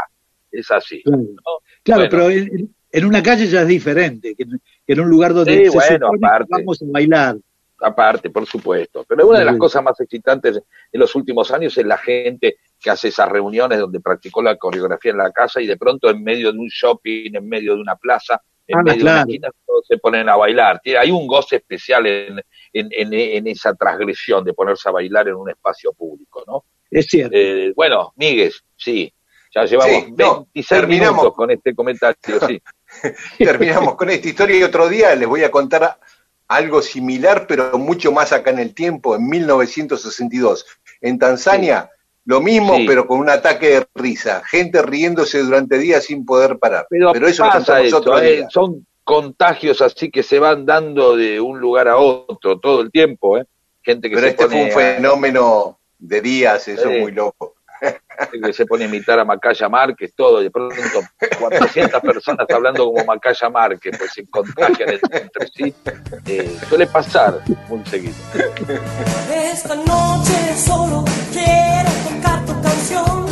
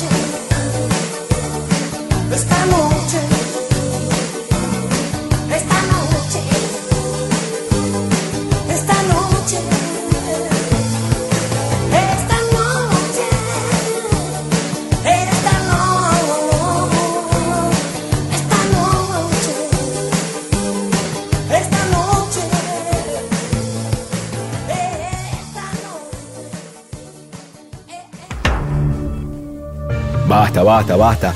Basta de hablar de las series de Netflix. Sea usted un auténtico Netflix, humano, contando todo tipo de historias para amenizar reuniones. Mundo Disperso. Historias para que la gente tenga más cariño por usted.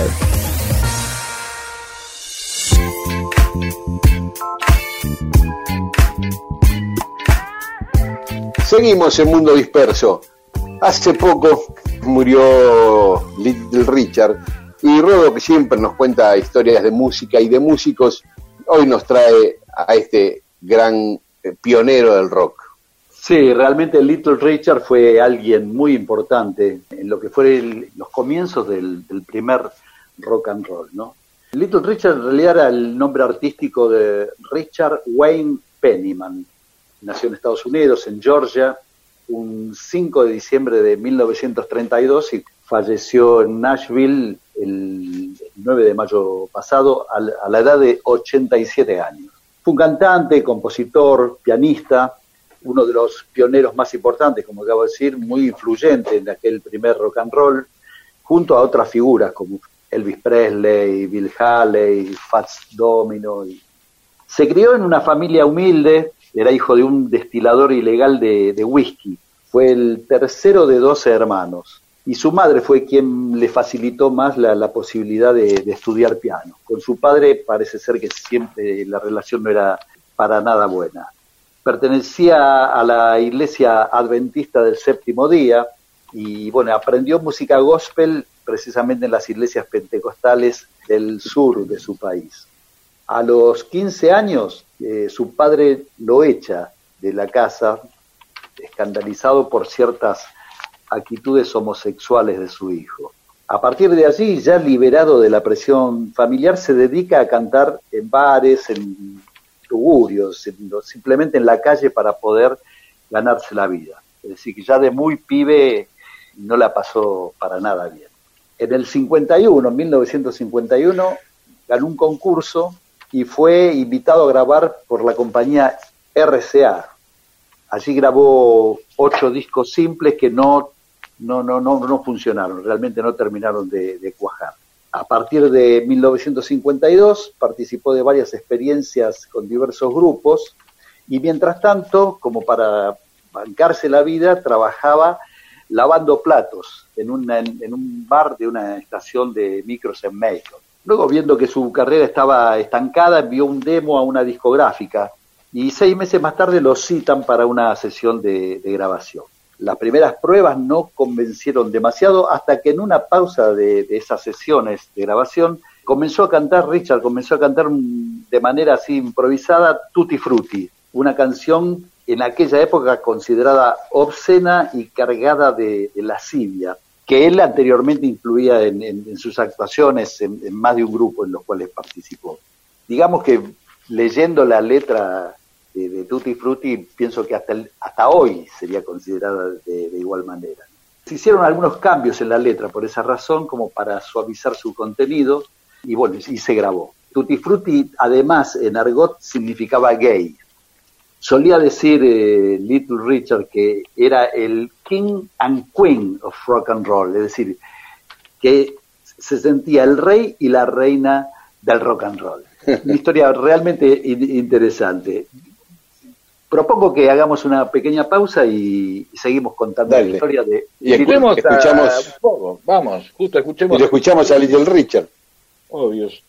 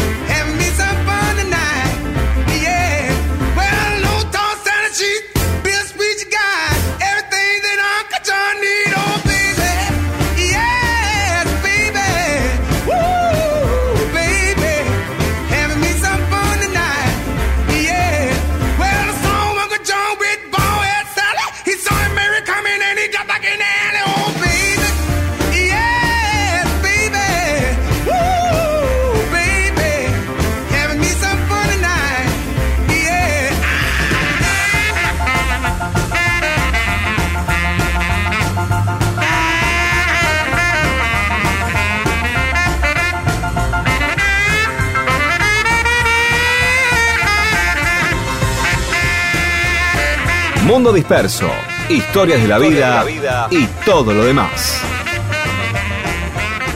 Y seguimos en Mundo Disperso. Rodo nos está contando la historia de Little Richard. Bueno, sí, seguimos hablando de este genio del rock and roll original.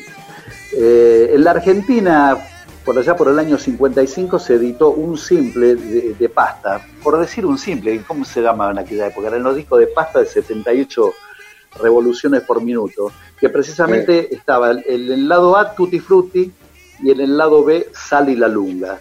Yo era muy, muy niño en aquel momento, pero me acuerdo que fue un disco que, que- que pedí que me lo compraran y, y era uno de los discos que más quise en mi vida, ¿no? Qué. Tremendos am- ambos temas, pura energía, ritmo, algo desconocido hasta esos momentos. A esos temas le siguieron otros, eh, también así notables, entre los que estaba Good Golly Miss Molly, un rock and roll que conocimos posteriormente castellanizado eh, como La Plaga, que habían grabado, entre otros, los Teen Tops, ¿no? aquel grupo mexicano. En el año 57 detuvo su carrera de forma repentina, renunció a su forma de vida en el rock and roll e ingresó en una universidad cristiana de Alabama para estudiar teología. Se hizo ministro pentecostal y en lo musical se limitó a hacer a comienzos de los 60 algunas pocas canciones de gospel.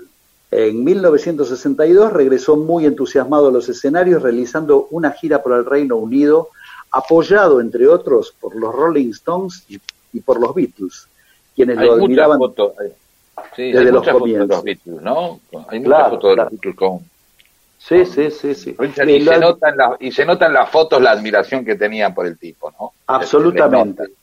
Absolutamente. El, ca- el cariño con el que lo abrazan, ¿viste cómo están? Claro, lo cholulean, va, ¿no? Sí, sí, sí, sí. Tenés que Sí, ser groso para que los, para que los Beatles te choluleen, ¿no? Sí, no, claro, claro, no, no- no es para cualquiera. A propósito, Paul McCartney dijo, la primera canción que canté en público fue Long Tall Sally, es decir, Sally la Lunga. Cuando los Beatles comenzaban, actuamos con él en Liverpool y Hamburgo. Para mí es uno de los reyes del rock and roll. Además es un gran tipo al que ahora considero mi amigo. Eso decía Paul McCartney. Actuó en varias películas, grabó nuevas versiones de sus éxitos y ya en los 70 sus excesos sexuales y con drogas hicieron que su iglesia lo rechazara hasta que con la muerte de uno de sus hermanos reorganizó su vida. Limpió su organismo de drogas, volvió a su iglesia y se dedicó a vender Biblias a domicilio. Con altos y bajos reanudó su carrera artística, actuando en conciertos, giras y también como actor en algunas películas. Como dijimos al principio, el pasado 9 de mayo falleció, al parecer, a causa de un cáncer óseo. Nos dejó un gran legado de música y el gran recuerdo de nuestro amado rock and roll visceral de aquellos primeros años.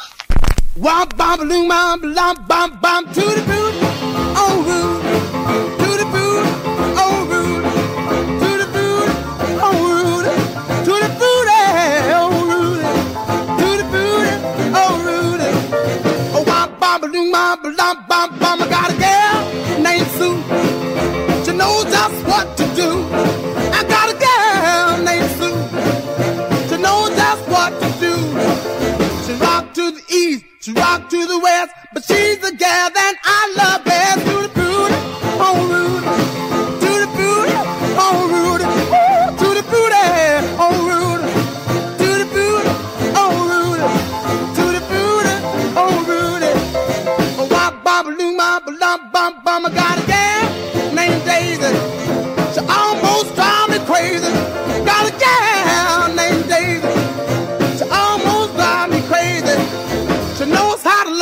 Yes indeed.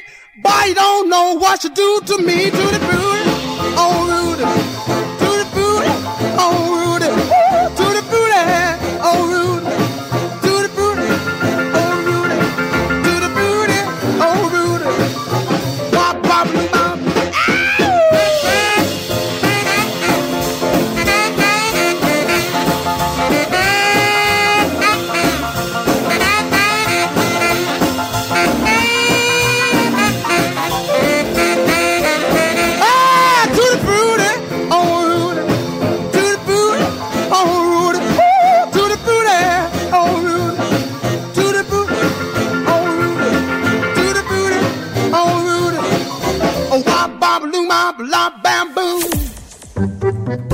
Estas historias les van a servir para nunca quedarse sin tema de conversación.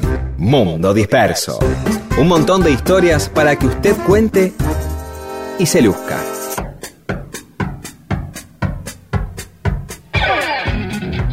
Pedro Saborido, ¿estás ahí en tu casa? Sí, ¿Seguís ahí? por supuesto. Sí, Rodo, vos también. Sí, aquí estoy.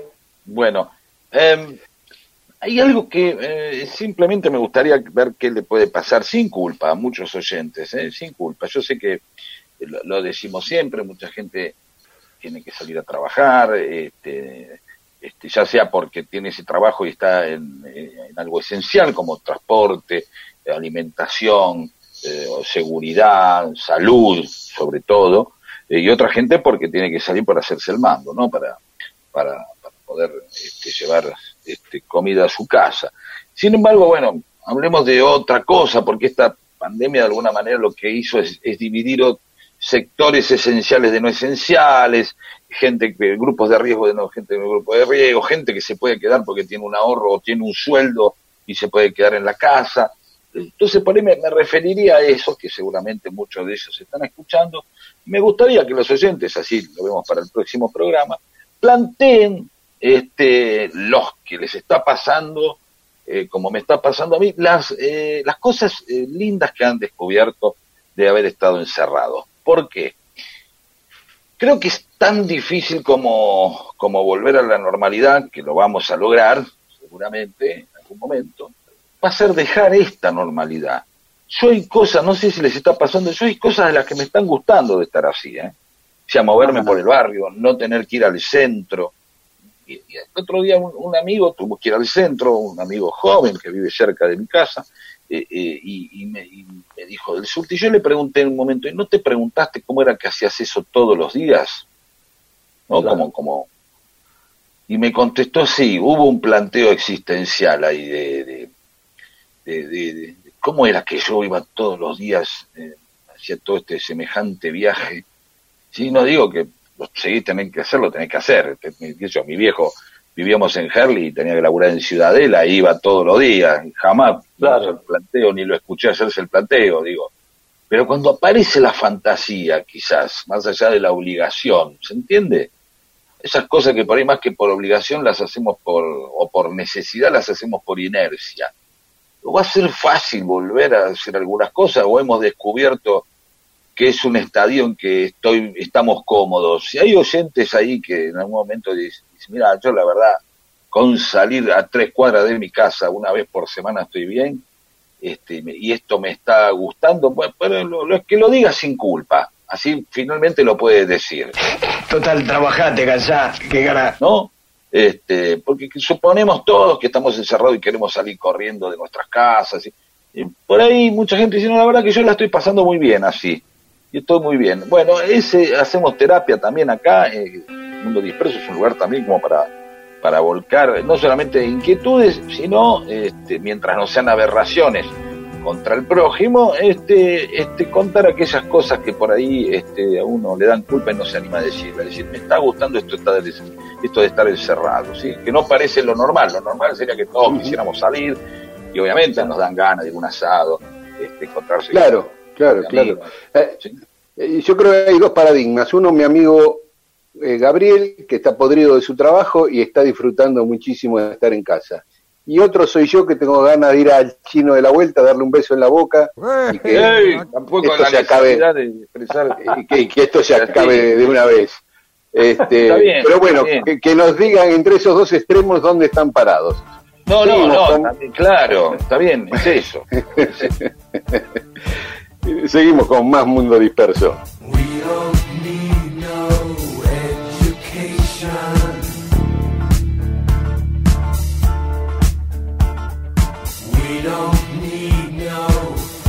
Control. No dark sarcasm in the classroom.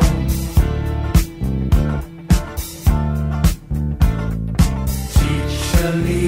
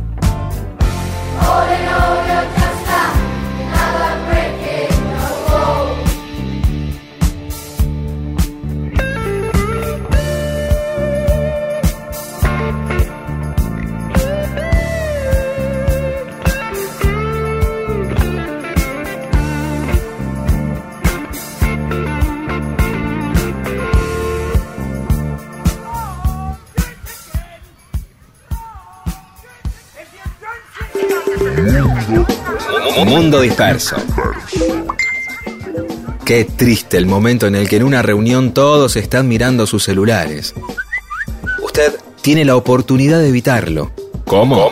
Contando una buena historia. Mundo, disperso, Para que contar historias y entretener sea cosa de humanos.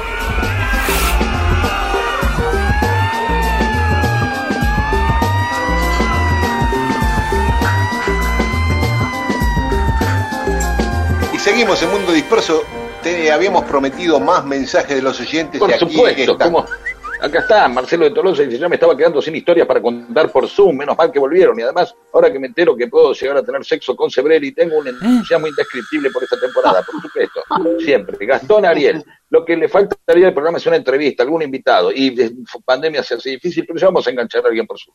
Y estar más días por semana. Epa, gracias Gastón Ariel, a decirle a, a Polesica. Lo demás de 10, música espectacular y conductora de lujo. Muchas gracias, Horacio Enrique Rodríguez, gracias por la reaparición y esta mesa de feca con el bermudo minguero. Es una mesa de café con bermudo. ¿Y ese? ¿no? Eh, Claro. Vamos sin esperanza, pero con insistencia. Jorge Alemán Dixit, ah, muy lindo.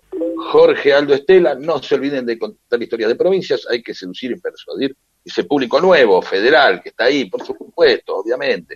Eh, eh, Mariela Borja dice, ¿qué mañana? Ah, me encantó la historia del Che y ya no puedo sentir completa, me puedo sentir completa con el desasne de Brindis por Pierrot. Hay más, ¿eh? más, más cosas, seguiremos explicando la uruguayés. Samuel Graciano, recién me despierto en la alcoba de Sebrelli. Qué impactante, qué fuerte. Estoy convencido de que estas experiencias negativas pueden traducirse en historia positiva. Susana eh, Figini o Figini o Figini eh, fue una espera interminable, gracias Susana. Según mi mamá, pues igual que con el retorno de Perón. Bueno, sí, pero no nos agarramos a tiros. Eh, y China Amigues los escuchamos desde Cava mirando por la ventana hacia la plaza Velasco Ibarra, cuya manzana anteriormente era ocupada por un hospital construido en la época de la fiebre amarilla. Ah, Ah, sí, el orfanato estaba ahí, en la calle México y, y Jujuy. Muy bien. Listo, sigan ustedes. Alejandro José Vicelia dice, tremendo programón se mandaron. Hay un plus mágico. Eddie Chango dice, "Ale- aleluya, hermanos, vuelve la pomada. Don Marcelo dice, una cabalgata desopilante de datos y conocimiento. Jorge Alberto Guercio, o Guercio, saborido es el filósofo peronista, es la cultura del hombre común. No, Mabel- por Dios, drogadicto. Mabel Estela, Mabel Estela Bucetti dice, volvieron junto con la Pachamama. Mis ruegos a la tierra dieron sus frutos. Ernesto Gullin, muy buen regreso. ¿Tienen a mano el link para ver el corto de la RCA? Lo subimos, lo vamos a subir al Facebook. Vamos a subir. Ahora, ahora debe estar su- subido ya. Sí, sí. Mode Paulis dice, lo mejor antes, durante y después de la maldita pandemia. Por fin algo con onda en cuarentena. Omar Álvarez dice, excelente historia, Daniel. Inevitable que sea así siempre en el programa de usted. Jimena y Rodrigo de Palermo, qué alegría encontrarlos y justo con el primer programa en Radio Nacional. Gran descubrimiento para los mediodías domingueros. Y manda una foto de eh, ellos dos con la- el libro Una historia del peronismo. De Muchas gracias por comprarlo. A todos los peronistas, un saludo muy afectuoso. Luciano desde Suiza. Les cuento que acá en Europa tiene pinta que va que se va a ir todo un poco a la mierda con el COVID. Estas vacaciones Bueno. hice un tour por diferentes países y medio que ya no le dan tanta bola. Eh, más o menos. Mascarilla, desinfección y no mucho más. En Ámsterdam me asusté por lo poco estricto de las medidas de higiene. Laura Ranelli, por fin muchachos, de espaldas o de frente, firme junto al pueblo en este mundo disperso de hoy. Lito Bayoca, Sonfarro, Pontoni y Martino. Debe ser de San Lorenzo, Lito, ¿no? Omar Moreno, cuando se pueda, pueden sacar el programa en distintos lugares haciendo el fueguito y a la una cuando termina el programa comemos un asadito y unos chori. Él es del Club La Floresta, dice el más antiguo de la capital, este, con compañeros que eran de la JUP y la JTP, todos rockeros y tangueros que fueron al recital del 73 donde iba a tocar Aquelarre y se frustró. ¿Qué más? Susana Redondo. A las 10.50 llamé a una amiga y a las menos 5 le dije, te corto que empieza Mundo Disperso. No se enojó, me contestó, uy, sí, dale, chau, que, que arranca, después hablamos. Tarda en llegar y al final hay recompensa, dice como la canción. Laura Aliaga de Hurlingham, no tienen presentador, che, nada menos que el gran Etitor Larrea, prócer de la radiofonía, por fin volvieron. ¿Qué te parece? Saludos, saludos en general a Bernardo Rodríguez de Mendoza, Humberto Luis Chenones, ¿era Chenones? de la Caleta de Mar Chiquita, Julián Oscar Vega de Trevelín, Tre- siempre no sé cómo se dice, Trevelín, Trevelín, eh, Chubut, Lorena Villafani de San Antonio de Padua, Marcela Canza, Bedián de Bariloche, María Gatica de Venado Tuerto, Moira de Ángeles de Tandil, mm, Teresa Sagua de Puerto Madryn, Jorge Alcalde de Santiago del Estero, y hay más, más, más, pero no lo podemos Sí, decir mucho. todo, ¿no? Poeman El Juglar desde Nueva York nos saluda. Viviana Borrajo desde España. José Fernández desde Ciudad de Pilar, Paraguay. Betty Vázquez desde Uruguay. Gloria Arbonés desde Barcelona. Carlos Uriona de Estados Unidos. Uriona, un actorazo impresionante este, de, de aquel grupo increíble de Diablo Mundo. Isaac Exacto. Penayo desde el condado de Queens. Bueno, ah, te tocaron todos los internacionales, te agruparon a vos. Bueno, yo digo algunos de los 120 y pico que quedan. Germán Franco, Ricardo Febrier, gran periodista, Lilian Espezamiglia, eh, amiga también, Ernesto Santos, también otro amigo, Fer Spinner, amigo de todos nosotros, director de cine, Negro Granate, y ciento y pico más de oyentes que algún día mencionaremos, les agradecemos a todos.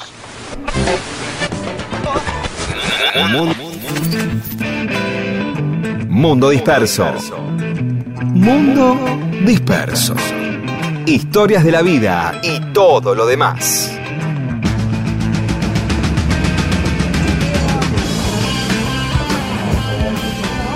Muy bien, se nos acabó el segundo programa de Mundo Disperso.